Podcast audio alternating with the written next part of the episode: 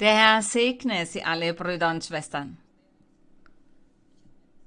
Viele Segnungen wünsche ich Ihnen allen, all jenen Zusehern, Zuseherinnen, allen Menschen, die auch hinzugekommen sind und nun dabei sind, wenn wir uns donnerstags und sonntags versammeln.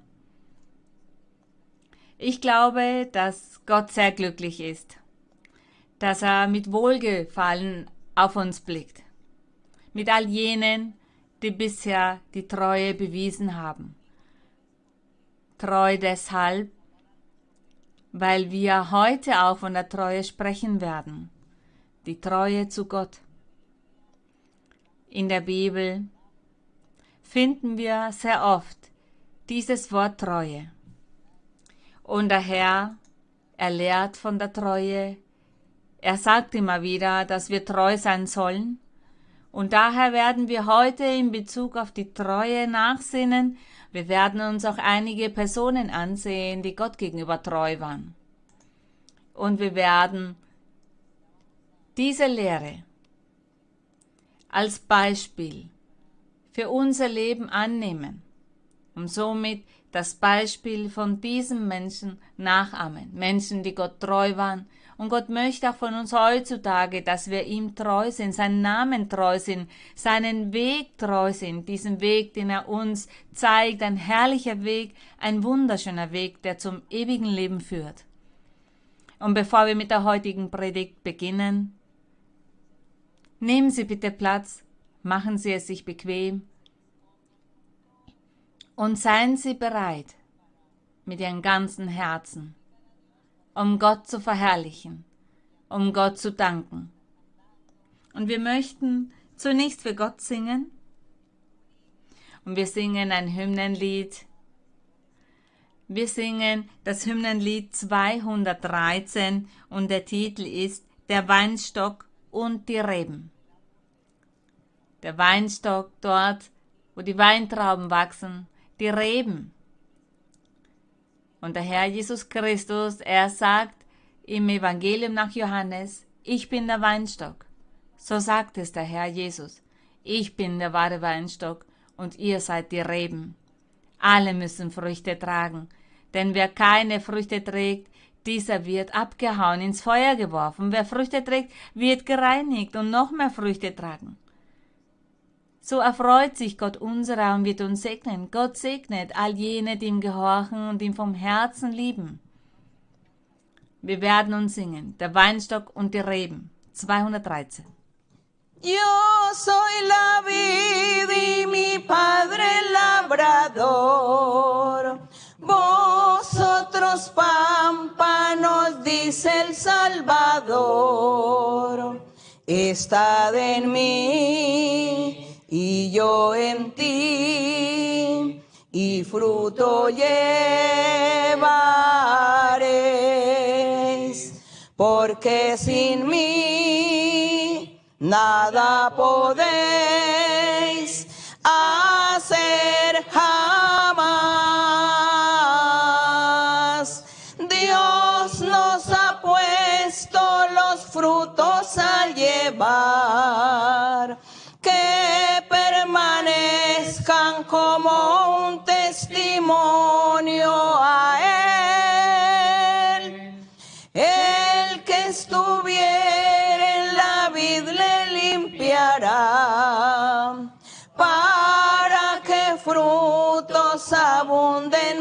y más.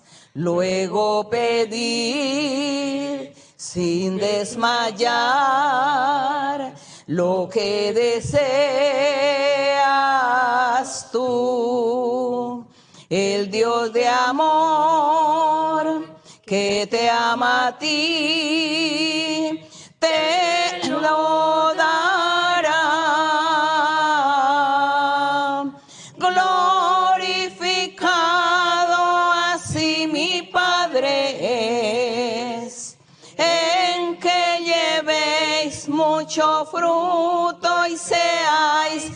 siempre fiel. Por mis palabras vosotros limpios sois, con el amor de mi Padre amo yo. Dejad mi amor siempre brillar con todo su fulgor. Grato será obedecer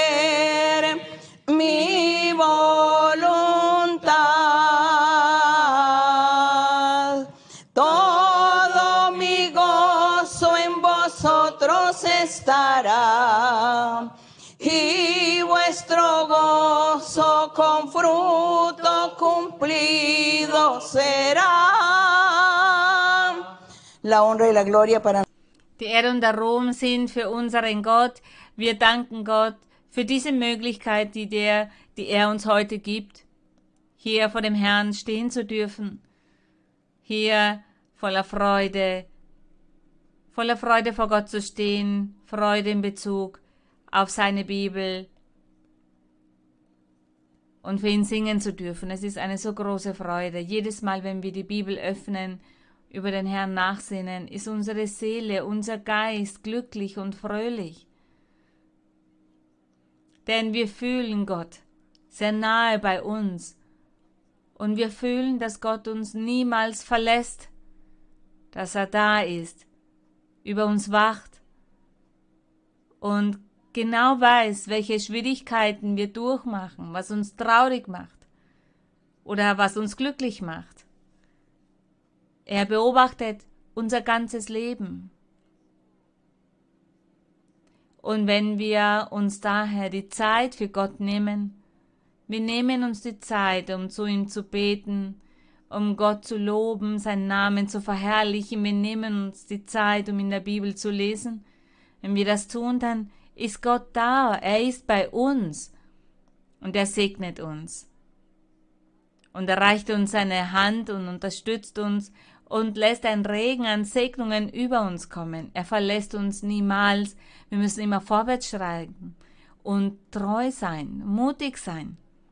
Heute sprechen wir von der Treue zu Gott. Gott treu sein. Das bedeutet, beständig zu sein. Beständig zu sein seit dem Tag, an dem Gott uns erlaubt hat, seinen Namen kennenzulernen. An den ersten Tag, als Gott uns erlaubte, ihn kennenzulernen, das war ganz sicherlich der Tag, an dem wir in die Kirche kamen und die prophetische Rede hörten. Und in dieser prophetischen Rede, da begann Gott zu uns zu sprechen. In der prophetischen Rede begann Gott zu ihren Herzen zu sprechen. Und er begann zu ihnen von all den Geheimnissen zu sprechen, von Dingen, die nur sie wussten. Doch Gott er brachte das ans Licht und tröstete sie sicherlich und machte ihnen Versprechen. Und an diesem Tag, seither haben sie diese Entscheidung getroffen, in der Kirche zu bleiben, und sie sagen wahrscheinlich, ich bleibe hier, denn Gott manifestiert sich hier. Und höchstwahrscheinlich sind sie deshalb in der Kirche geblieben, wie vielen von uns das so passiert ist. Doch Manche Menschen, diese kehren um nach einem Jahr, kommen dann nicht mehr in die Kirche, wollen nicht mehr, oder nach fünf Jahren, oder nach zehn Jahren, oder nach 15 Jahren, oder 20. Dann werden sie müde und wollen nicht mehr in die Kirche zurückkehren, weil sie müde werden. Doch was wäre, wenn Gott müde wäre?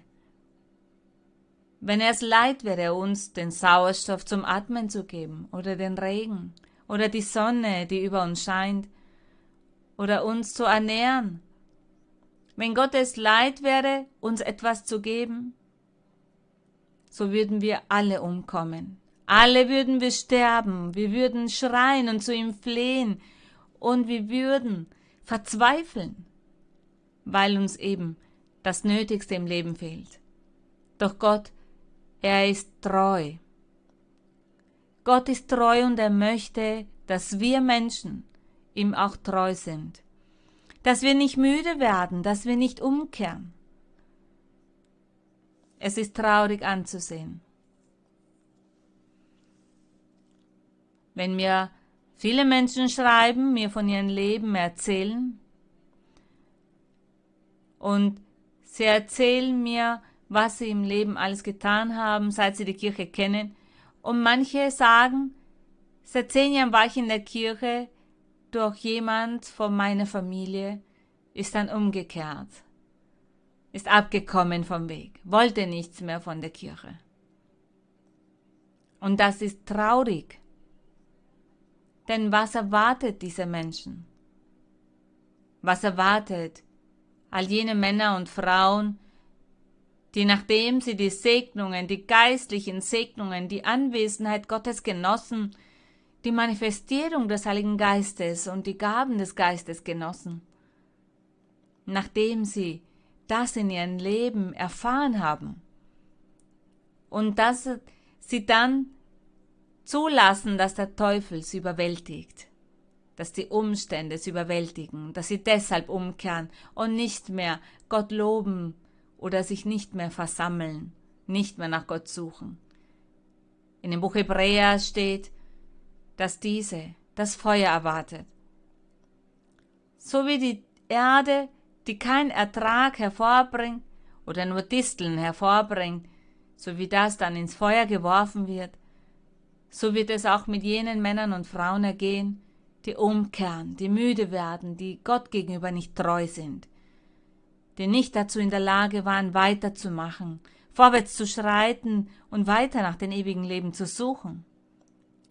Doch wir möchten genau davon heute lernen, wir möchten darüber nachsinnen und wir werden uns dazu einige Verse ansehen, nur einige, denn aufgrund der knappen Zeit können wir uns nicht alle Verse ansehen.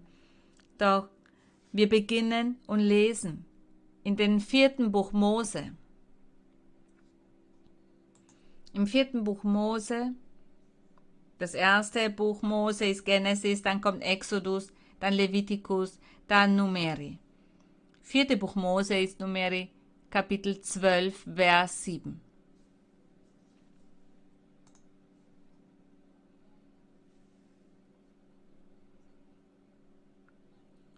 Da ist, da geht es darum, dass Miriam und Aaron gegen Mose gesprochen haben. Sie murrten ihn gegenüber.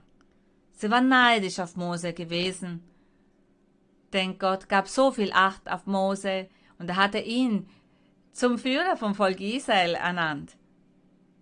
Gott offenbarte sich Mose und seine Geschwister Miriam und Aaron waren neidisch darauf und murrten Mose gegenüber. Und Gott hörte dieses Murren und er wurde zornig, wurde wütend auf Miriam und Aaron. Ich werde ein wenig von diesem Zusammenhang lesen, in Vers 4 zum Beispiel. Da sprach der Herr zu Mose und zu Aaron und zu Miriam, er sagte, geht hinaus, ihr drei, zu der Stiftshütte. Und sie gingen alle drei hinaus, da kam der Herr hernieder in der Wolkensäule und trat in die Tür der Stiftshütte und rief Aaron Medium, und die gingen beide hin. Und er sprach, Hört meine Worte, ist jemand unter euch ein Prophet des Herrn? Dem will ich mich kundmachen, in Gesichten, das heißt in Visionen. Gott sagte damit, wenn es Propheten im Volk gibt, dann werde ich mich diesem Propheten in Visionen zeigen oder will mit ihm reden in Träumen, so sagt er. Vers 7. Aber so steht es nicht mit meinem Knecht Mose. Er sagte, nicht so bei Mose. Denn dieser ist treu. Er sagt, ihm ist mein ganzes Haus anvertraut. Gott belohnte. Er stand davor, die treue Mose zu belohnen. Er sagte, treu ist Mose. Und er sagte, ihm werde ich mein ganzes Haus anvertrauen und ich werde bei ihm eine Ausnahme machen. Er sagte, von Mund zu Mund rede ich mit ihm, nicht durch dunkle Worte oder Gleichnisse. Und er sieht den Herrn in seiner Gestalt. Das heißt die Gestalt des Herrn. Er sagte, warum habt ihr euch denn nicht gefürchtet, gegen meinen Knecht Mose zu reden? Sie murrten ja ihm gegenüber, Und Gott sagte, doch Mose, diesen werde ich erheben, und ich werde mich ihm manifestieren, denn er ist treu. Und euer Neid oder Eifersucht brachte euch dazu, einen Fehler zu machen. Gott hat aber auf jeden Fall die treue Mose hervorgehoben. Und hervorgehoben, dass jene, die ihm treu sind, dass er diese belohnt. Und jene, die fünf oder zehn oder fünfzehn oder zwanzig Jahre in der Kirche waren und dann umkehrten, dann nicht standhielten, nicht weiter konnten, diese erhalten keine Belohnung von Gott. Im Gegenteil, die Strafe wird Gott diesen Menschen dann anbieten. In ihrem Leben wird es ihnen sehr schlecht ergehen. Vielleicht dachten sie, dass sie in der Welt draußen besser leben könnten, mehr Chancen bekommen würden, aber dem ist nicht so. Treu sein. Er sagte, Mose ist mir treu und mein ganzes Haus ist ihm anvertraut. Das macht Gott mit jenen, die ihm treu sind. Wir lesen nun in 1 Samuel.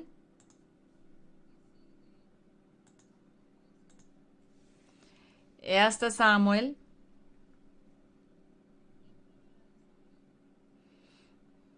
Kapitel 2.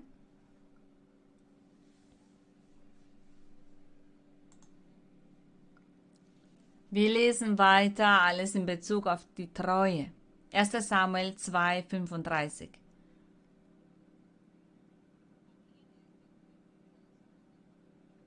1. Samuel Kapitel 2. Hier sehen wir, dass Gott etwas wütend war auf den Priester Eli, denn er war zu tolerant gewesen mit seinen Söhnen und er hat dessen Sünde toleriert. Die Söhne von Eli, sie verachteten die Opfergaben, die in der Stiftshütte gebracht wurden die Opfergaben des Volkes. Zum Schluss wurde das aufgeteilt auf den Priester und seine Kinder, seine Familie. Doch die Söhne von Eli haben all das verachtet. Und sie haben auch mit den jungen Frauen dort geschlafen, in der Nähe des Tempels. Eli, dessen Vater, das heißt der Priester, hat davon gehört, doch er hat es dann nicht verboten, er hat sie nicht diszipliniert, nicht zurechtgewiesen, er tolerierte diese Sünde an seinen Söhnen und deshalb hat Gott Eli und seine Söhne bestraft, indem er ihnen die Priesterschaft genommen hat. Er nahm ihnen diese Priesterschaft. Gott hatte gesagt, eure Priesterschaft wird ewig sein. Doch da Eli, der hohe Priester, die Sünde seiner Söhne tolerierte, deshalb nahm der Herr ihnen wieder diese Priesterschaft. Darum geht es hier in diesem Kapitel. Hier in Kapitel 2. Und im Vers 29, wir lesen dann Vers 35. In Vers 29, da sagt er, Warum tretet ihr denn mit Füßen meine Schlachtopfer und Speisopfer, die ich für meine Wohnung geboten habe, und du ehrst deine Söhne mehr als mich, dass ihr euch mästet von den besten aller Opfer meines Volkes Israel.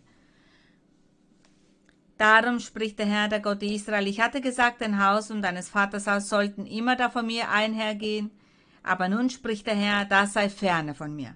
Sondern wer mich ehrt, den will ich auch ehren, wer aber mich verachtet, der soll wieder verachtet werden. Und in Vers 34 da ermahnt sie Gott weiter, er ermahnt Eli aufgrund seiner Kinder und im Vers 34. Und das soll dir ein Zeichen sein, dass über deine beiden Söhne Hophni und Pinas, das waren die Söhne, die gesündigt hatten, kommen wird. An einem Tag werden sie beide sterben. Ich aber will mir einen treuen Priester erwecken. Er sagte, ich will mir einen treuen Priester erwecken der wird tun, wie es meinem Herzen und meiner Seele gefällt. Dem will ich ein beständiges Haus bauen, dass er von meinem Gesalbten immer da einhergehe.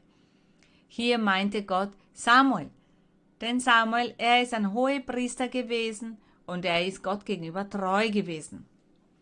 Der Herr hat Eli bestraft und deshalb sagt er, ich werde mir einen treuen Priester erwecken, der meinen Willen tut, der handelt so, wie ich es möchte, wie meine Seele es gefällt, wie es meinem Herzen gefällt, und diesen will ich ein beständiges Haus bauen. Dieser Priester, Samuel, er hatte auch eine symbolische Darstellung, auch wie der Hohenpriester Melchisedek, der unser Herr Jesus Christus ist. Und Gott sagte, diesem werde ich ein beständiges Haus bauen. Gott belohnt die Treue. Er würde die Treue von diesem Priester dann belohnen. Eli wurde von Gott bestraft, denn er war Gott gegenüber nicht treu. Er ist gescheitert und inwieweit ist seine Treue nichtig gewesen, weil er Gott nicht erfreut hat. Er hat seine Söhne nicht dazu gezwungen, Gottes Willen zu tun und Gott zu ehren. Im Gegenteil. Sie genossen all diese materiellen Segnungen, die Gott ihm gegeben hatte, die er gewährt hatte für die Priester, doch seine Söhne verachteten das und haben das alles vergeudet mit den Frauen. Das war die Strafe, weil sie nicht treu gewesen waren. Und Samuel als treuer Priester würde belohnt werden und diesen würde Gott ein festes Haus bauen. Eine große Segnung erwartete diesen Priester Samuel.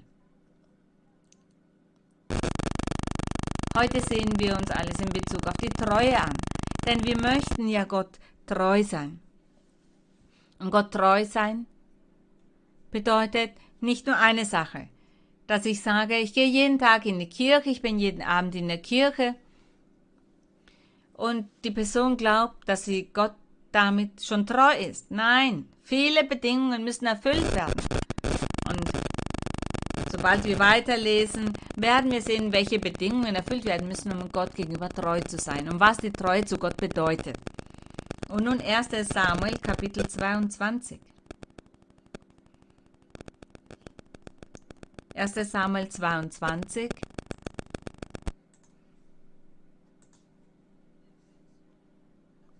Im Vers 14.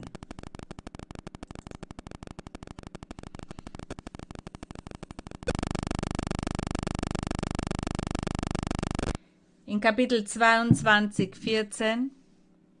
Auch hier sehen wir dann ein Beispiel in Bezug auf die Treue. Hier sehen wir, dass der König Saul dass dieser den rechten Weg des Herrn bereits verlassen hatte, dass er Gott sehr beleidigte mit seinen schlechten Taten und Handlungen, zum Beispiel weil er eifersüchtig und neidisch auf David war. Denn er hatte erkannt, dass Gott David für die Zukunft dann auch berufen hatte, um König zu sein. Saul wollte alles in seiner Macht Stehende tun, um David beiseite zu schaffen. Er wollte ihn sehr oft umbringen. Er sandte sein Heer, um David zu verfolgen, damit sie ihn umbringen. Er hat ihn verfolgt. Saul hat David lange verfolgt. Und hier sehen wir, dass David, dass er vor Saul geflohen ist und er kam zu Heim Melech Kapitel 22, Vers 14, da sind wir. Er kam zu Ahimelech und dieser Ahimelech, dieser stand dann vor Saul und Saul fragte ihn, was weißt du von David? Denn man hatte Saul davon berichtet, dass Ahimelech David geholfen hatte. Und Ahimelech, er antwortete dem König und sprach, wer ist unter allen deinen Knechten so treu wie David, dazu des Königs Schwiegersohn und der Oberste deiner Leibwache und geehrt in deinem Hause? Und Saul war wütend. Er war wütend, weil Ahimelech David aufgenommen hatte, ihn beschützt hatte, ihn zu essen gegeben hatte, ihn und seine Kriegsleute, denn David und seine Männer waren ja auf der Flucht vor Saul. Und Saul war deshalb wütend auf Ahimelech. Doch er sagte, wer ist denn so treu wie dein Knecht David? Nur David ist dir treu gewesen. Und er sagt, zudem ist David ja dein Schwiegersohn. David war nämlich mit einer Tochter von Saul verheiratet. Vers 14 lesen wir nochmals. Ahimelech antwortete dem König und sprach, Wer ist unter allen deinen Knechten so treu wie David, dazu des Königs Schwiegersohn und der Oberste deiner Leibwache und geehrt in deinem Hause? Er sprach hier zu ihm von der Treue, doch dieser König Saul, er wollte nicht darauf hören. Er gab nicht Acht auf die Worte von Ahimelech, sondern ließ diesen umbringen, ihn und auch andere Priester. Ich glaube 50 Priester oder mehr sind durch Saul umgekommen. Allein deshalb, weil sie David zu essen gegeben hatten weil sie ihm geholfen hatten. Aber was Ahimelech tun wollte, er wollte den König sein Herz berühren und er wollte sagen, aber David ist doch dein treuester Knecht. Und so hat das der König Saul entgolten, so ist der Mensch. Doch Gott ist nicht so. Gott ist treu und er entgeltet und belohnt jene, die ihm treu sind mit vielen Segnungen. Nun gehen wir über zu dem Buch Nehemia. Nehemia befindet sich vor dem Buch Hiob, noch vor dem Psalmen Nehemia Kapitel 13, Vers 13.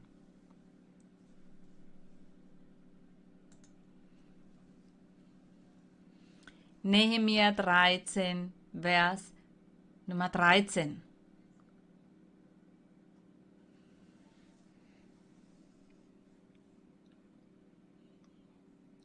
Und hier sehen wir, dass Nehemia aus Babylon zurückgekehrt war. Mit der Erlaubnis des Königs war er zurückgekehrt aus einer Stadt namens Susa, der Hauptstadt. Und auf Anweisung des Königs kam er nach Jerusalem. Die Stadt war ja verbrannt worden, der Tempel war zerstört worden. 70 Jahre hatte all das leer gelegen. Es gab dort keine Bewohner. Jerusalem war ganz zerstört worden. Und zwar durch Nebukadnezar und seinem Heer. Er hatte die Stadt verbrannt und zerstört und den Tempel diesen Tempel, den Salomo hatte bauen lassen. Und eine Gruppe Menschen wurde nach Babylon gebracht und unter diesen Menschen befand sich Nehemia. Doch Nehemia, er hatte dann Glück, fand Arbeit und vor allem auch erlangte er die Gunst des Königs. Und er erzählte dem König, äh, Jerusalem ist völlig verlassen, völlig zerstört, der Tempel ist nicht mehr da, die Stadt ist zerstört worden und er weinte vor dem König und der König sagte, gut, geh nach Jerusalem. Geh nach Jerusalem, ich werde dir alles geben, was du brauchst, um diese Stadt wieder aufzubauen, damit die Stadt, Stadt Jerusalem so wird wie früher. Nehemiah tat so, er ging hin, er wählte einige Menschen, jene von den Gefangenen, die bei ihm waren, die gingen mit ihm mit. Und er erteilte Aufgaben, es gab viele Spenden, um diesen Tempel wieder aufzubauen, die Mauern wieder aufzubauen, um die Stadt wieder aufzubauen. Dazu brauchten sie ja Geld und viele Materialien, sie hatten nämlich nichts, doch es gab viele Menschen, die gütig waren, großzügig waren und viele spendeten. Und er hat dann einige Menschen ausgewählt, damit diese all diese Spenden verwalten und auch die Arbeit durchführen. Und damit keiner sich etwas, etwas nimmt oder unehrlich zu sein oder etwas raubt, sondern damit alles gut verwaltet wird. Darum geht es hier in diesem Kapitel 13 und im Vers 13. Da steht, dass er einige Personen ernannt hat. Hier im Vers 11 sagte Nehemiah, da schalt ich die Ratsherren und sprach, warum wird das Haus Gottes vernachlässigt?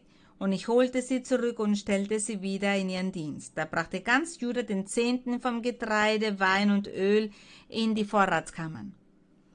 Sie haben dann in der Gegend Juda alles eingesammelt und brachten nach Jerusalem all diese Speisen und auch Gelder. Und er sagte, und ich bestellte über die Vorräte, er sagte, und ich bestellte über die Vorräte den Priester Shelemja und Zadok, den Schreiber, und von den Leviten Pedaja und ihnen zur Hand Hanan, den Sohn Sakus, des Sohnes Matanias. Denn sie galten, das heißt, diese Männer galten als zuverlässig, das heißt treu. Und ihnen wurde befohlen, ihren Brüdern auszuteilen. Wir sehen hier diese Zuverlässigkeit, das heißt die Treue dieser Männer.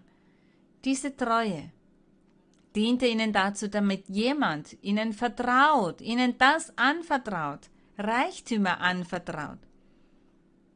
Es war die ganze Gegend von Juda. Sie alle brachten den Zehnten in die Vorratskammern. Das heißt, sie hatten sehr viele Güter.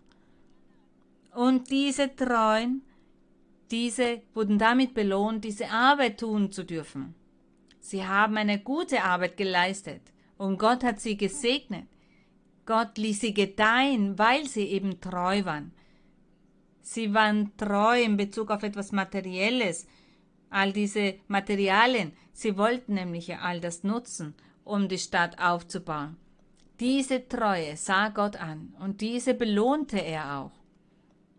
Das heißt, die Treue ist äußerst wichtig. Und, und das bewirkt auch in uns, dass wir den Wunsch haben, immer treu zu sein, egal was im Leben passiert. Wir sollen treu sein und immer weitermachen auf diesen Weg, den Gott uns bereitet hat. Wir brauchen nicht zu verzagen. Warum umkehren? Die Welt wird uns doch nichts bieten. In der Welt ist es sehr schwierig. Es ist schwierig dort, damit die Menschen in der Welt alles genießen können. Das ist nicht leicht. Doch Gott, er gibt uns und erlaubt, dass wir vieles genießen können. Und auf ganz einfache Weise gibt er uns das. Die Treue ist äußerst wichtig. Nun gehen wir über zu den Psalmen. Psalm 31. Psalm 31, hier spricht Gott von der Treue auch. Psalm 31, Vers 24.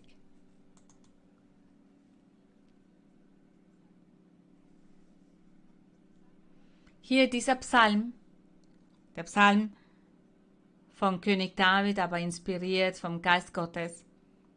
Ein prophetischer Gesang. Er hat hier für Gott gesungen, aber es war eigentlich eine Prophezeiung.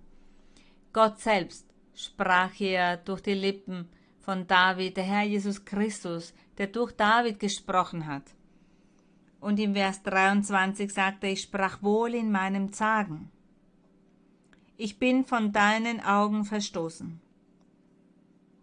Er sagte, in seinem Zagen sagte er, ich bin von deinen Augen verstoßen.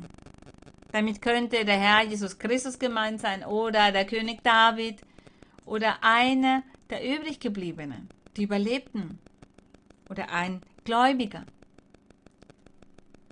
Einer oder eine, die dem Evangelium des Herrn Jesus Christus folgen.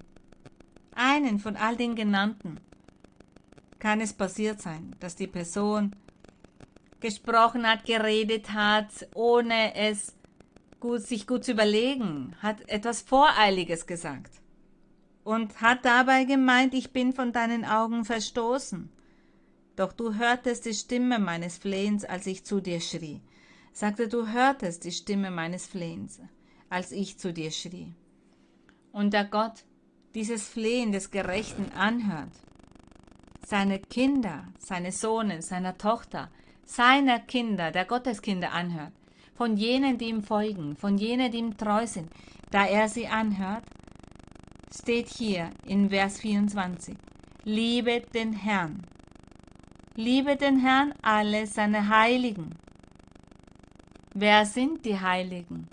die Gläubigen, die Gläubigen von Jesus Christus, die dem Evangelium des Herrn Jesus Christus folgen, die dem Willen Gottes tun. Was bedeutet es, den Willen Gottes zu tun? Die Gebote zu erfüllen.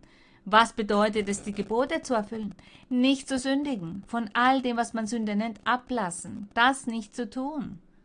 Das sind die Heiligen. Und er sagte, liebe den Herrn, alle seine Heiligen.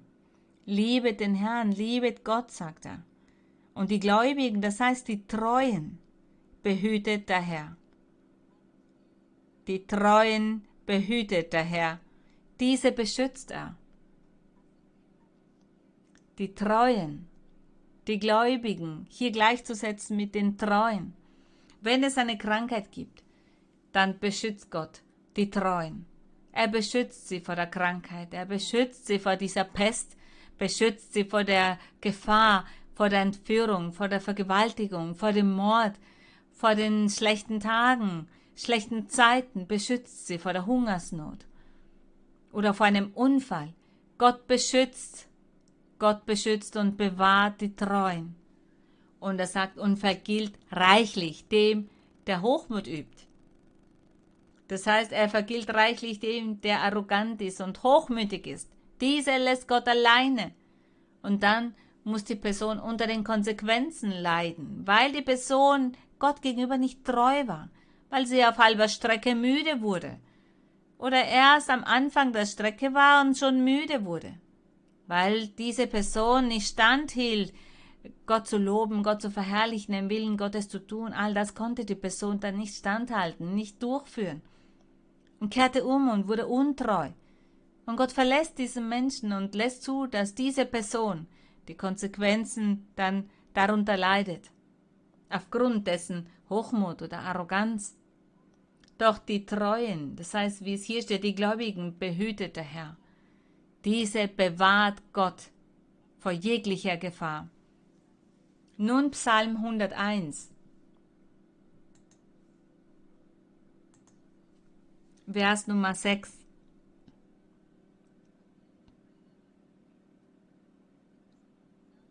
Auch hier hat der König David prophezeit, auch hier hat er für Gott gesungen und dabei prophezeit. Gott sprach durch die Lippen von David und sagte, meine Augen seh nach den Treuen im Lande. Der Herr sagte hier, meine Augen sehen nach den Treuen im Lande. Gesegnet sei unser Herr. Wir danken Gott. Welch große Segnung, welch großes Versprechen Gott uns macht, all jenen, die treu sind. Wir sollen ihm treu sein, um diese große Segnung dann zu erhalten. Denn er sagt eindeutig, meine Augen sehen nach den Treuen im Lande, dass sie bei mir wohnen. Wer auf dem Weg der Vollkommenheit wandelt, dieser wird mir dienen. Er sagte, ich habe gerne fromme Diener. Wer auf den Weg der Vollkommenheit wandelt, wer auf dem Weg wandelt, dieser Weg, auf dem die Gebote des Herrn eingehalten werden. Auf dem Weg der Vollkommenheit zu wandeln bedeutet, die Gebote des Herrn zu halten. Und das bedeutet, nicht zu sündigen, nicht in Sünde zu leben nicht neidisch, nicht arrogant, habgierig, unehrlich zu sein oder ein Mörder, ein Vergewaltiger, ein Dieb, ein Ehebrecher, Ehebrecherin, jene, die Unzucht treiben, all das, all das sind Sünden. All das bezeichnet man als Sünde. Und er sagt, jene, die auf dem Weg der Vollkommenheit wandeln, sind jene, die nicht sündigen. Und diese sind die frommen Diener, die Gott mit Treue dienen die auf dem Weg der Vollkommenheit wandeln, diese dienen Gott und Gott sagt, meine Augen sehen nach diesen Menschen und diese segnet Gott, diese beschützt Gott. Daher kommen Sie heute zu der Gruppe hinzu, zu jenen, die Gott treu sind, zu jenen, die auf dem Weg der Vollkommenheit wandeln, wenn Sie glücklich sein wollen im Leben, die Segnung des Herrn haben wollen und wenn sie wollen, dass Gottes Augen über sie wachen und sie segnen, dann kommen sie zu dieser Gruppe hinzu. Nun Jesaja. Nun lesen wir in Jesaja, Kapitel 1.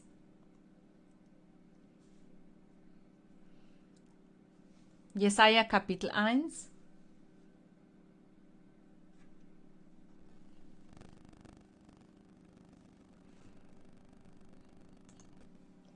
Hier sehen wir, dass der Herr zornig war auf das Volk Israel, auf das Volk im Altertum.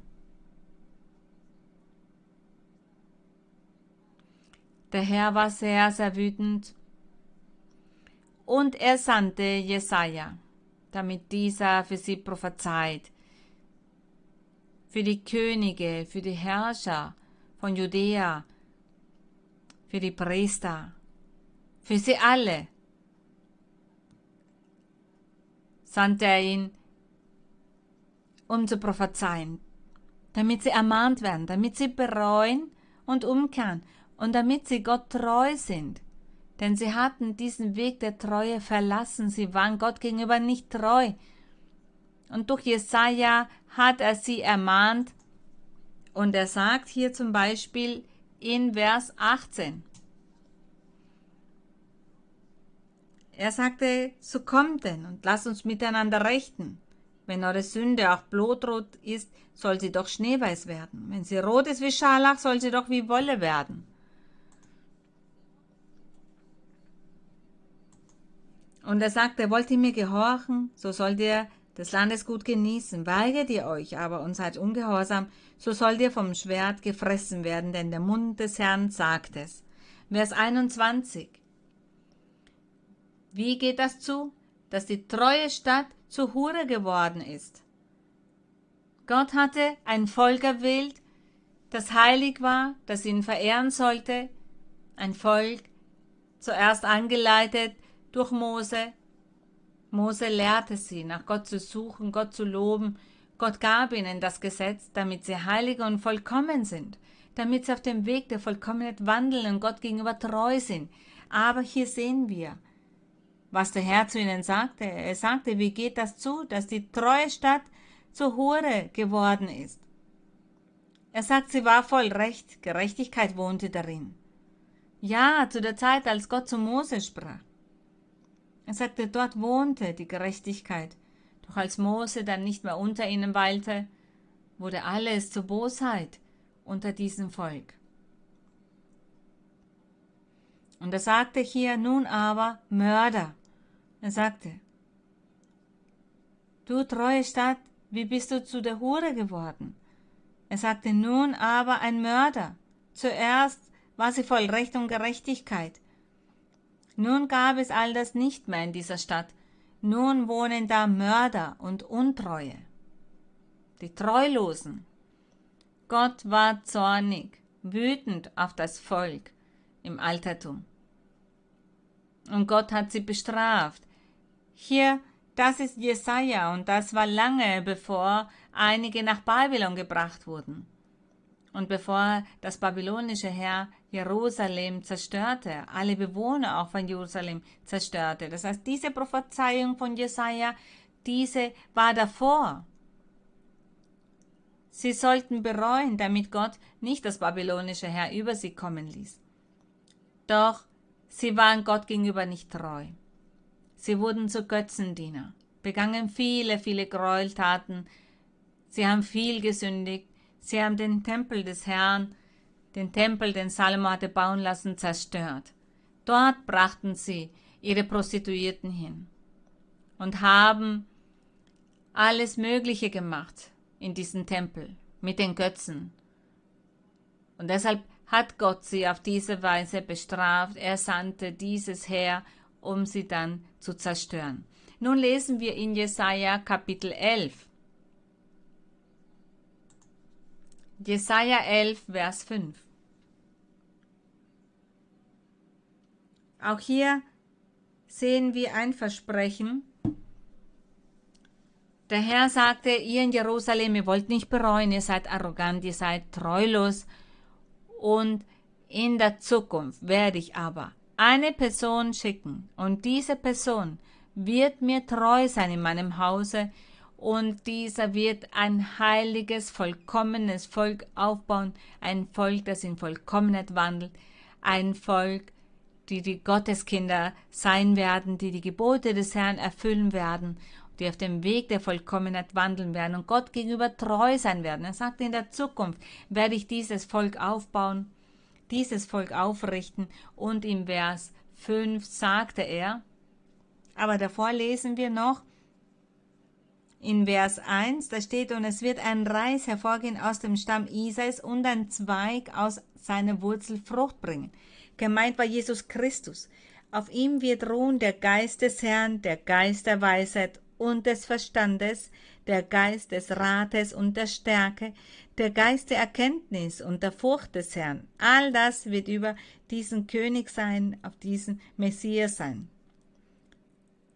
Er hat hier einige Eigenschaften von diesem zukünftigen König hier aufgezählt. Und er sagt dann im Vers 4, er sagt, diese Person, die all diese Eigenschaften erfüllen wird, diese wird mit Gerechtigkeit richten die Armen, aber nicht die Armen, die wenig besitzen, sondern die, die arm im Geist sind. Das heißt jene, die kein Mitspracherecht hatten, die als Unterworfene lebten, die Sklaven waren von den Herrschern, von den Obersten des Volkes. Sie waren wie Sklaven, sie wurden schlecht behandelt. Viel Böses hat man ihnen angetan. Sie konnten nicht mitreden, sie hatten kein Recht dazu. Die anderen waren ja die Obersten, die Leiter des Volkes. Deshalb sagt der Herr hier, die Armen und rechtes Urteil sprechen den Elenden im Lande. Diese Armen und diese Elenden im Lande, damit meinte er die gleiche Gruppe an Menschen. Ein Elender ist jener Mensch, der im Herzen bereit ist, um das Wort des Herrn anzuhören und auch auszuüben. Und er sagt, und er wird mit dem Stabe seines Mundes den Gewalttätigen schlagen. Ja, er hat ja gepredigt, eindeutig hat er gepredigt, und mit dem Odem seiner Lippen den Gottlosen töten. Er sagte ja auch zu den Pharisäern, ihr Heuchler, ihr Schlangenbrot, so nannte er die Gottlosen. Daher hat sich dieser Vers erfüllt. Er sagt im Vers 5, Gerechtigkeit wird der Gurt seiner Lenden sein, das heißt von dem Gurt des Königs, des Erlösers.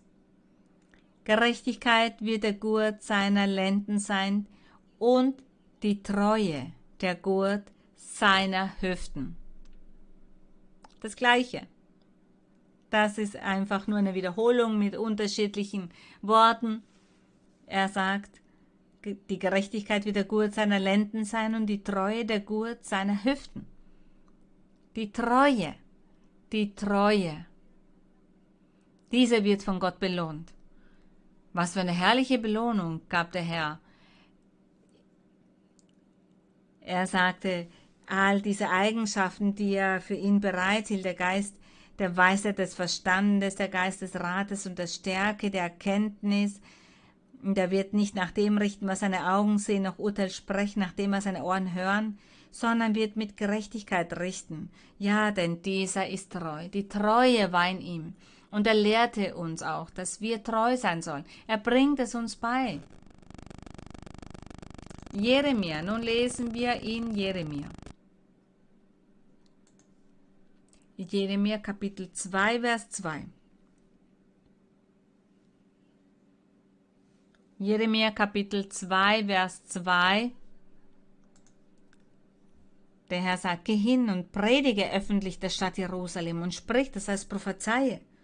So spricht der Herr, ich gedenke der Treue deiner Jugend und der Liebe deiner Brautzeit. Er sagte, ich gedenke der Treue deiner Jugend und der Liebe deiner Brautzeit.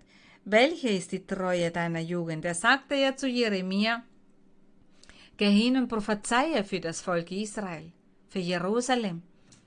Er sagte, ich gedenke der Treue deiner Jugend. Ja, sie hatten einen Moment, an dem sie treu waren, doch ein kurzer Moment. Dieser war, als sie mit Mose waren. Bevor sie dieses Kalb aus Gold in der Wüste machten. Eine Zeit lang waren sie ja mit Mose, sie waren treu, als sie Ägypten verlassen hatten, als sie das Rote Meer überquerten, auf den Sinai waren, als Mose die Gesetzestafeln auch erhielt, die Gesetze des Herrn erhielt, da waren sie treu. Doch danach nicht mehr. Dann haben sie Götzen angebetet, wie zum Beispiel dieses goldene Kalb. Und der Herr sagte hier, ich gedenke der Treue deiner Jugend und der Liebe deiner Brautzeit. Ja, der Herr, er hat sie zur Braut genommen, sein Volk zur Braut genommen, als er sie aus Ägypten führte. So hat er es bezeichnet, er sagte, ihr seid meine Braut. Das ist die Art und Weise, wie Gott uns auch behandelt. Und auch heutzutage ist der Herr Jesus Christus der Bräutigam. Seine Kirche ist die Braut. Und wir sollten uns wünschen, zu dieser Gruppe dazuzugehören. Und er sagte, und er liebe deine Brautzeit, wie du mir folgtest in der Wüste. Wir sehen, dass Gott sehr romantisch ist. Und er sagte zu Jeremia, prophezeie für sie und sage ihnen, ich denke an deine Treue in deiner Jugend und die Liebe deiner Brautzeit, wie du mir folgtest in der Wüste im Lande, da man nicht seht, als er das Manna über sie kommen ließ die Wachteln über sie kommen ließ, damit sie sich davon ernähren. Diese kurze Zeit, als sie in der Wüste mit Mose waren, da waren sie Gott kurze Zeit über treu. Diese Treue dauerte nicht lange an, denn als sie begann zu sündigen, wurde Gott wütend und er bestrafte sie mit dem Tode, als sie noch in der Wüste waren. Die Treue ist etwas Wunderbares und es ist etwas Herrliches. Etwas Herrliches Gott gegenüber treu sein. Ich möchte Gott treu sein. Möchten Sie das auch? Nun gehen wir über zu dem Buch Daniel. Daniel Kapitel 6 Vers 5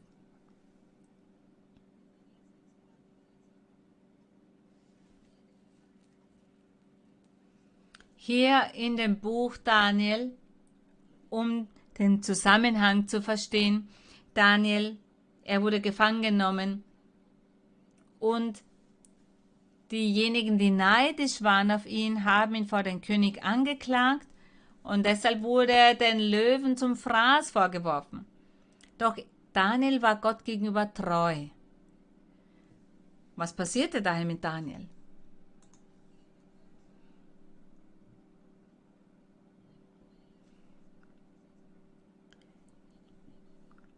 In Vers 2, da steht, und es gefiel Darius über das ganze Königreich 120 Statthalter zu setzen. Über sie setzte er drei Fürsten, von denen einer Daniel war. Ihnen sollten die Statthalter Rechenschaft ablegen, damit der König der Mühe enthoben wäre. Daniel aber übertraf alle Fürsten und Statthalter, denn es war ein überragender Geist in ihm. Ja, denn er hatte ja Gott im Herzen. Deshalb hatte er auch einen überragenden Geist, mehr als die anderen. Darum dachte der König daran, ihn über das ganze Königreich zu setzen. Wir sehen, was für eine Segnung in Daniel erwartete, weil er treu war. Vers 5. Da trachteten die Fürsten und Statthalter, die neidisch waren. Sie trachteten danach, an Daniel etwas zu finden, das gegen das Königreich gerichtet wäre aber sie konnten keinen Grund zur Anklage und kein Vergehen finden, denn er war treu. Daniel war treu, so dass man keine Schuld und kein Vergehen bei ihm finden konnte. Wie herrlich! Was für ein Zeugnis! Dieses Zeugnis, das Daniel uns damit gibt. Die Statthalter, der König selbst, er erkannte die Treue von Daniel und deshalb wollte er, dass dieser über das Königreich gesetzt wird. Er vertraute auf Daniel. Das war die Segnung. Dafür wurde er somit belohnt, für seine Treue. Und diese Treue, diese war Gott gegenüber. Und das macht einen doch so glücklich, wenn wir sehen, was auch wir alles gewinnen könnten mit dieser Treue. Mit dieser Treue gewinnen wir ganz viel. Lasst uns Gott gegenüber treu sein. Wir sehen hier die Treue von Daniel. Er wurde sehr hochgestellt. Seine Feinde bewirkten, dass er den Löwen zum Fraß vorgeworfen wird. Aber Gott hat ihn beschützt. Die Löwen hatten keinen Hunger und somit haben sie Daniel nichts angetan. Nun gehen wir über zu Matthäus. Matthäus 24.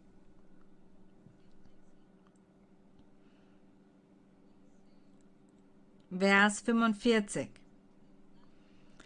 Der Herr Jesus Christus, er predigt hier vom Himmelreich, er predigt vom Evangelium hier und er bringt den Menschen bei, wie sie leben sollen, welcher der rechtschaffene Weg ist.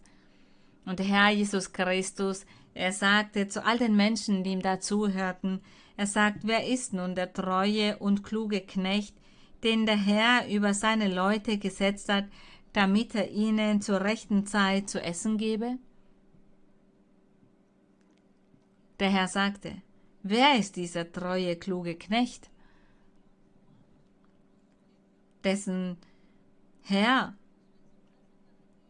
ihn eingesetzt hat in sein Haus, damit viele von diesen abhängen, damit er den anderen Arbeit gibt, damit er ihnen alles gibt, was sie brauchen zur rechten Zeit, dieser Knecht, dieser Verwalter sozusagen heutzutage eine Fabrik, ein Unternehmen, und dann sagt der Eigentümer von diesem Unternehmen zu einer Person, Sie soll mir diese Firma verwalten, denn Sie sind ein treuer Mensch. Und dass Sie treu sind, werde ich Ihnen diese Verantwortung übertragen, denn ich vertraue auf Sie. Und diese Person leistet dann eine sehr gute Arbeit und wird dafür auch gut belohnt, gut entgeltet. Und dieser Herr, dieser Chef möchte diese Person dann immer bei sich haben, wird diesem Menschen sicherlich vieles schenken, Reisen schenken und alles Mögliche, weil diese Person ihm so treu ist. Und wenn wir dem Herrn gegenüber treu sind, wie viel werden wir dann von Gott erhalten? Wie viele Segnungen werden wir von dem Herrn erhalten, wenn wir ihm treu sind? Wenn hier auf der Erde und wir werden uns dann auch ein weiteres Beispiel dazu ansehen. Wenn die Menschen hier belohnt werden für die Treue, umso mehr erhalten wir von Gott, wenn wir ihm treu sind und auf seinem Weg bleiben.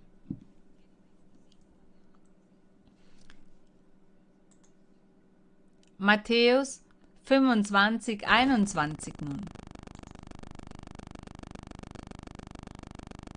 Hier sprach er von einem Knecht, von einem Verwalter, dessen Herr, dessen Dienstherr weit fortging und er hatte ihn all diese Verantwortung übertragen. All das, was er ihm hinterlassen hatte, was er ihn übertragen hatte, es war sehr viel und im Vers 21, da sagt er, recht so, du tüchtiger und treue Knecht. Du bist über wenigen treu gewesen. Ja, denn den einen gab er fünf, den anderen zehn. Zehn Zentner, fünf Zentner und so weiter. Der, der fünf hatte, kam dann mit zehn und sagte, da sagte sein Herr, du bist treu gewesen. Geh ein in die Freude deines Herrn. Das heißt, er hat ihn dann befördert sozusagen, würde ihm dann eine bessere Arbeit geben, mit einem besseren Gehalt, weil diese Person sehr treu gewesen war. Und das gefiel diesem Mann. Nun 1. Korinther Kapitel 4.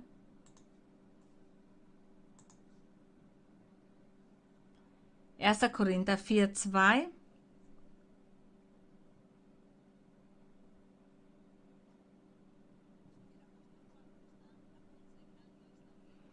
der Apostel Paulus,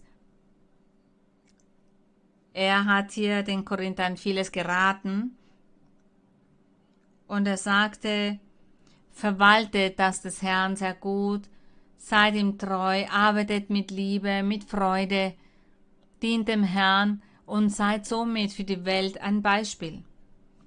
Und er sagt im Vers 1, dafür halte uns jedermann für Diener Christi und Haushalter über Gottes Geheimnisse, das heißt Verwalter des Evangeliums, der Geheimnisse Gottes, was das Evangelium ist. Und dann sagt er, nun fordert man nicht mehr von den Haushaltern, als dass sie für treu befunden werden, dass sie mit Treue das Wort des Herrn verwalten, dass sie keine Fehler beibringen und dass sie somit das Volk nicht zu Fehlern verleiten. Sie sollen treu sein auf den Wegen des Herrn mit all der Doktrin, die sie lernen, damit diese Person auch erfolgreich ist und ein gutes Zeugnis hat. Das war damit beabsichtigt, mit dem, was er hier sagte. Nun lesen wir in 2. Korinther 11.3. In 2. Korinther 11.3. Der Apostel Paulus Er lehrte hier genauso und er sagte zum Beispiel im Vers 2, denn ich eifere um euch mit göttlichem Eifer, denn ich habe euch verlobt mit einem einzigen Mann, damit ich Christus, eine reine Jungfrau, zuführte. Er sagt, diese Jungfrau wird der Herr zur Braut nehmen. Und der Herr Jesus Christus, er wird der Bräutigam sein. Und er sagte, ich fürchte aber, dass wie die Schlange Eva verführte mit ihrer List, so auch eure Gedanken abgewendet werden von der Einfalt und Lauterkeit gegenüber Christus.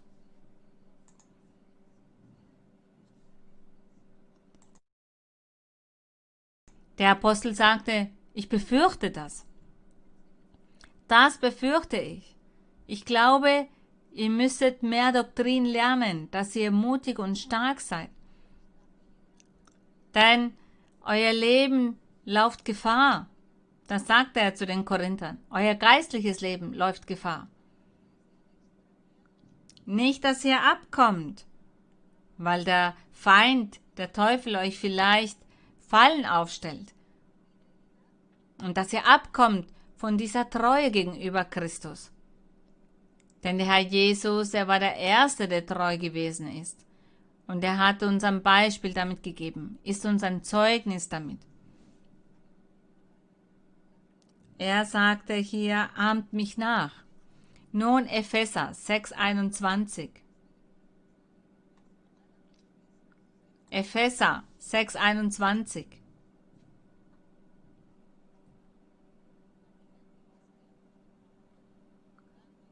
Der Apostel Paulus, auch hier spricht er zu der Gemeinde in Ephesus. Damit aber auch ihr wisst, wie es um mich steht und was ich mache, wird euch Tychicus alles berichten, mein lieber Bruder und treuer Diener in dem Herrn.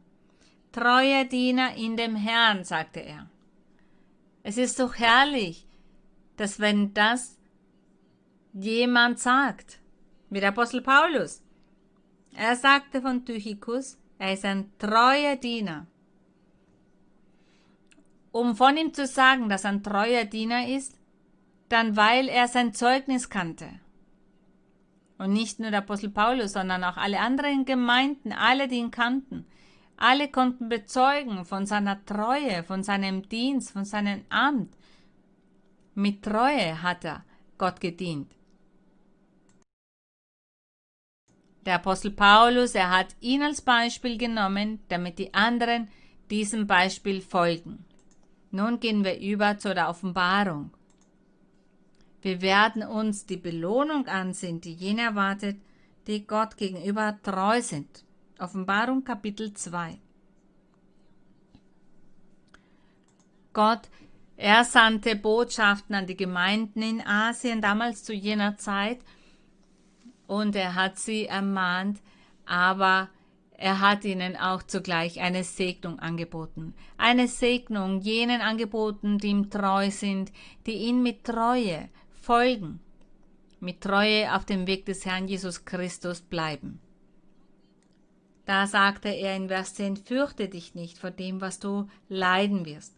Siehe, der Teufel wird einige von euch ins Gefängnis werfen, damit ihr versucht werdet und ihr werdet im Bedrängnis sein zehn Tage. Und dann sagt er, ihr werdet in Bedrängnis sein zehn Tage, doch zugleich tröstete er sie und sagte, macht euch keine Sorgen.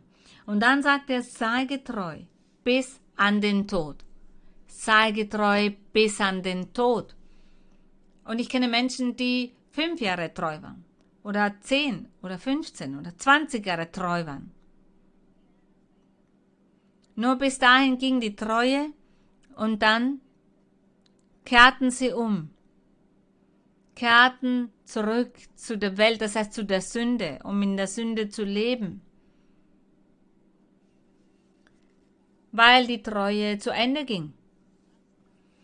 Doch hier steht, bis an den Tod. Sei getreu bis an den Tod. Und wenn jemand treu ist bis zum Tod, so will ich dir die Krone des Lebens geben. Die Krone des ewigen Lebens ist das. Nun gehen wir über zu Lukas, um abzuschließen. Wir lesen nun in dem Evangelium nach Lukas. Da werden wir uns einen treuen oder untreuen Verwalter ansehen. Das werden wir jetzt sehen. Ich glaube, es ist ein untreuer Verwalter. Lukas 16.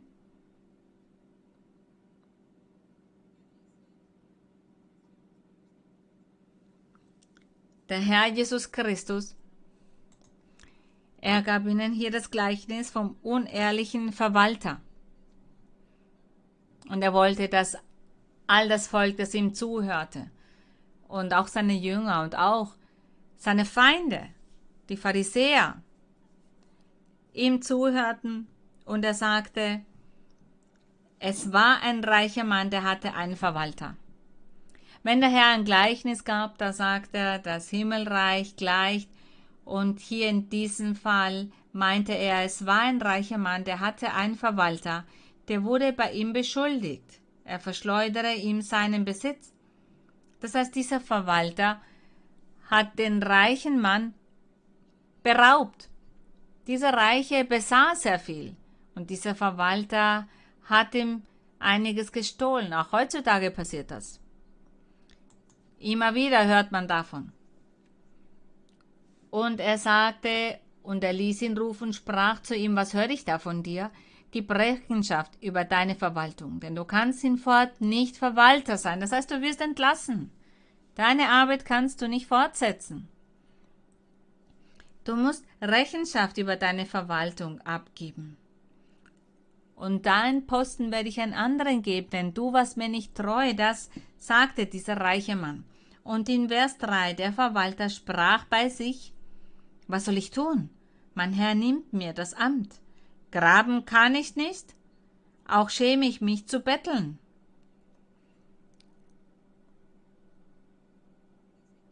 Und er sagt, ich weiß, was ich tun will, damit sie mich in ihre Häuser aufnehmen, wenn ich von dem Amt abgesetzt werde.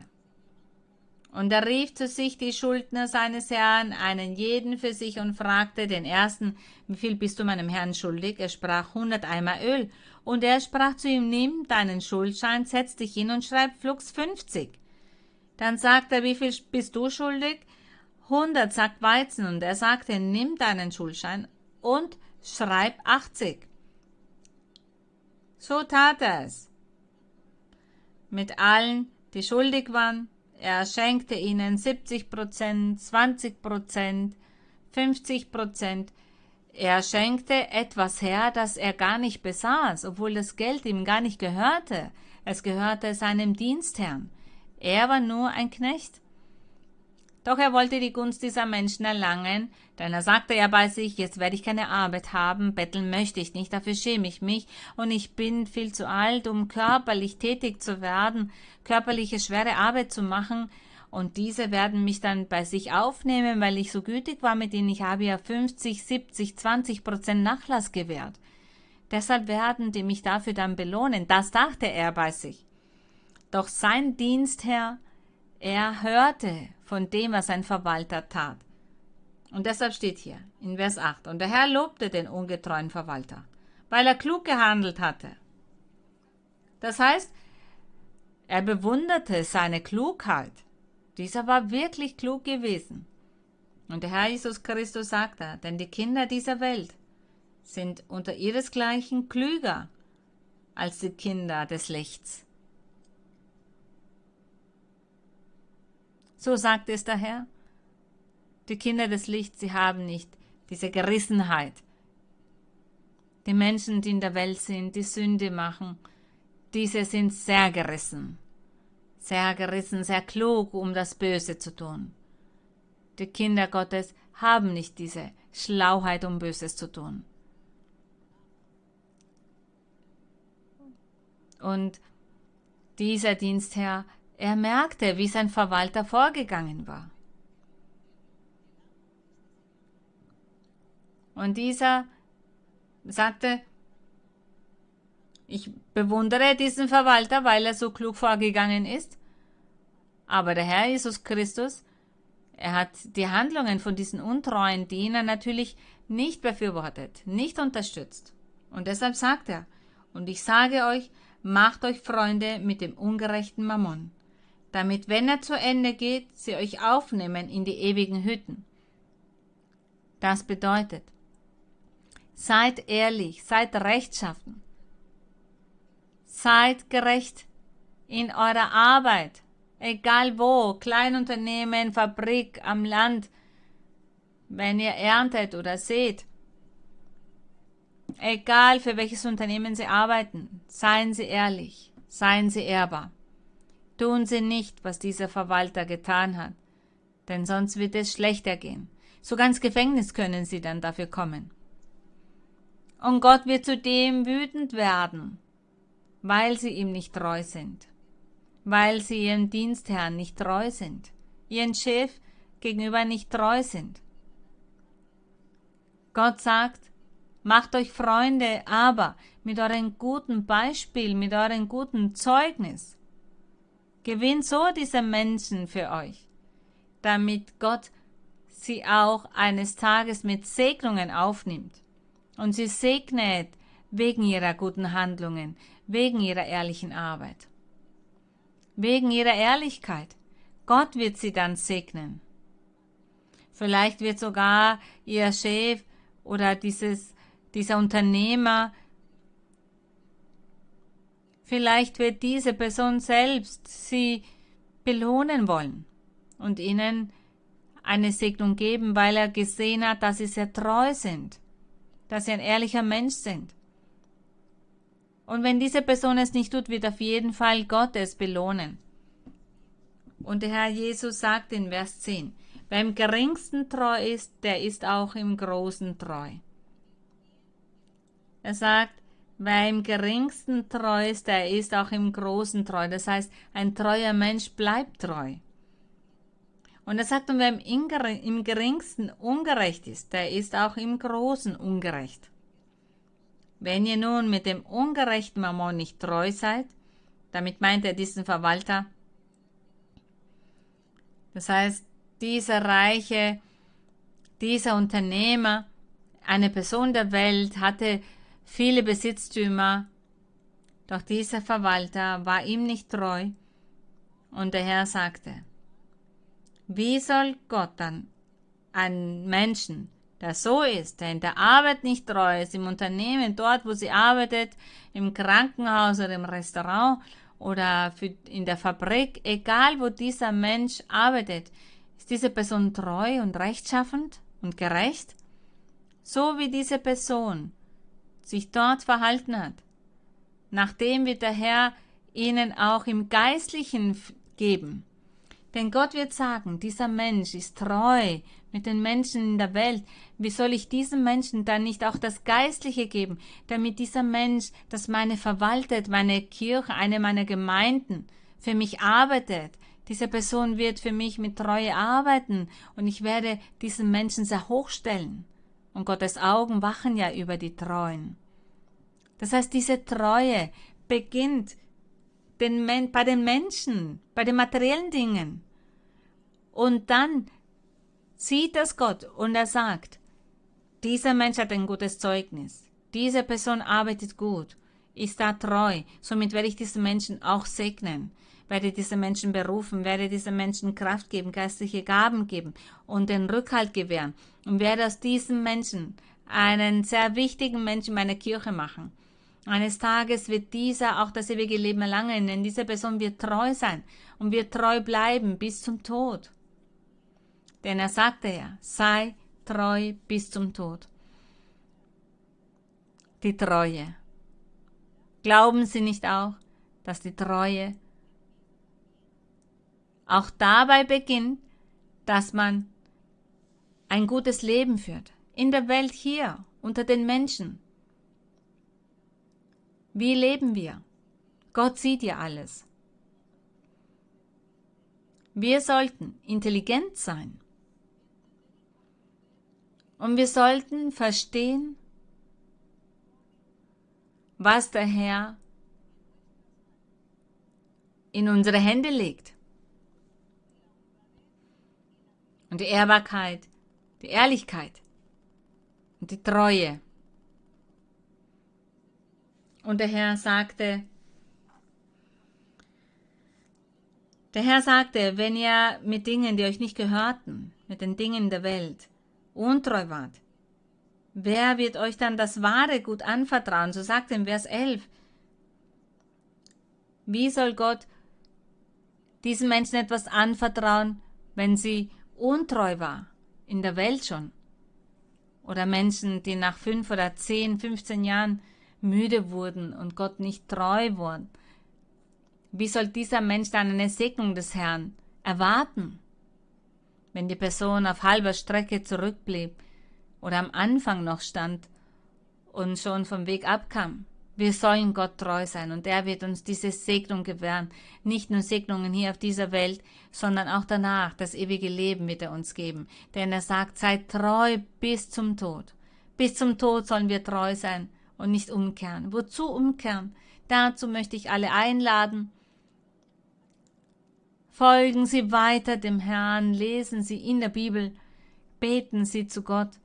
Und wenn Sie zu Gott beten, sagen Sie, mein Herr, mein Herr, zeige mir den Weg, den ich folgen soll.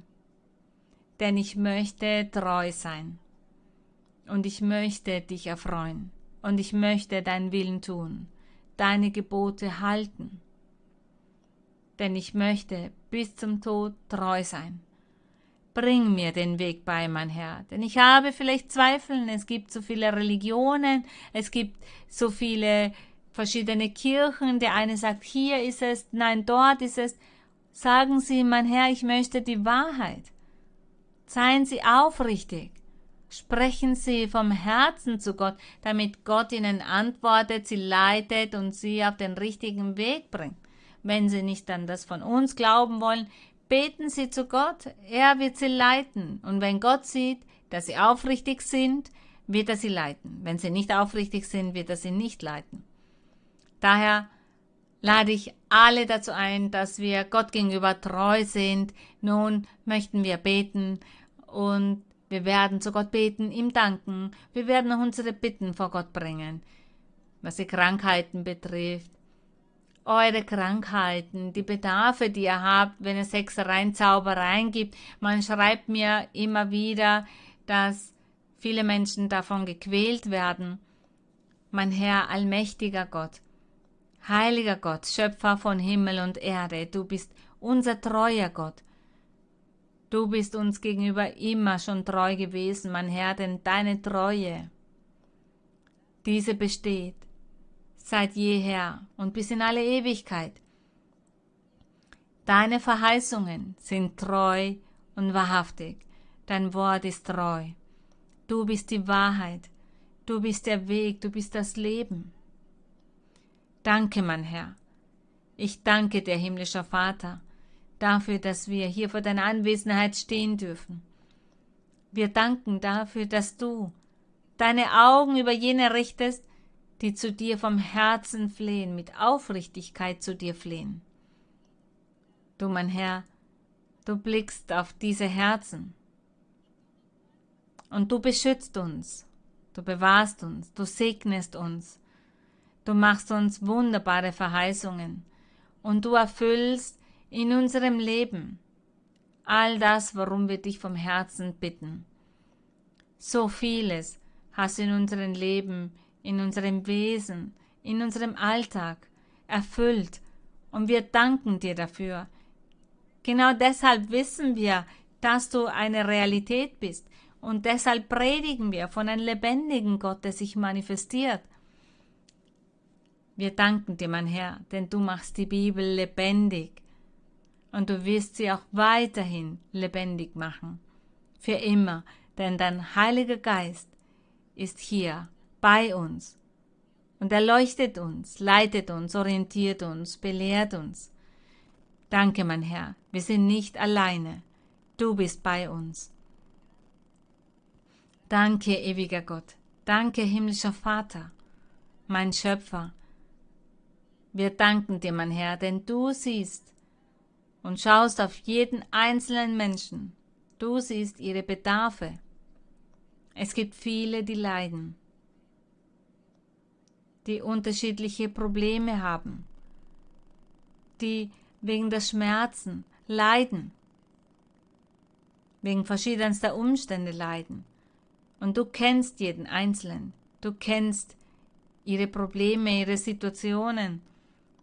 Und daher beten wir zu dir vom ganzen Herzen und wir bitten dich um Barmherzigkeit und dass du dieses Flehen anhörst. Gib Acht auf die Bedarfe jedes Einzelnen auf die Krankheiten, die über viele Menschen gekommen sind. Menschen verschiedenen Alters werden gequält von unterschiedlichen Krankheiten, von Schmerzen, auch wegen der Hexereien und der Zaubereien, wegen der Flüche. Der Feind, der Teufel, er umzingelt uns immer und versucht, die Seelen zu zerstören, den Frieden zu rauben, mein Herr, weise den Feind zurecht. Weise jede Krankheit zurecht, jeden bösen Geist. Zerstöre die Ketten, zerstöre die Bindungen und die Fesseln, zerstöre das Werk des Feindes, reinige, gewähre Freiheit, Wonne und Freude all diesen Menschen, die dich brauchen. All diese Menschen, die zu dir flehen, sie sagen, sie wissen nicht, wie sie beten sollen, dass du sie nicht erhörst, aber ich weiß, mein Herr, dass du sie sehr wohl anhörst. Und ich weiß, dass du barmherzig sein wirst allen gegenüber, denn das sind deine Verheißungen. Ich danke dir, heiliger Vater, deine Versprechen sind treu und wahrhaftig. Ich danke dir, mein Herr, die Lobpreisung ist für dich, die Ehre ist für dich, der Ruhm ist für dich. Ich danke dir, Vater, ich danke dir, Gott, wir loben dich und wir segnen dich. Wir geben dir die Ehre und den Ruhm. Heilig ist dein Name. Gesegnet für alle Zeiten seist du, mein Herr. Segne all jene, die leiden. Tröste sie. Gewähr ihnen Träume und Visionen. Tröste sie, mein Herr.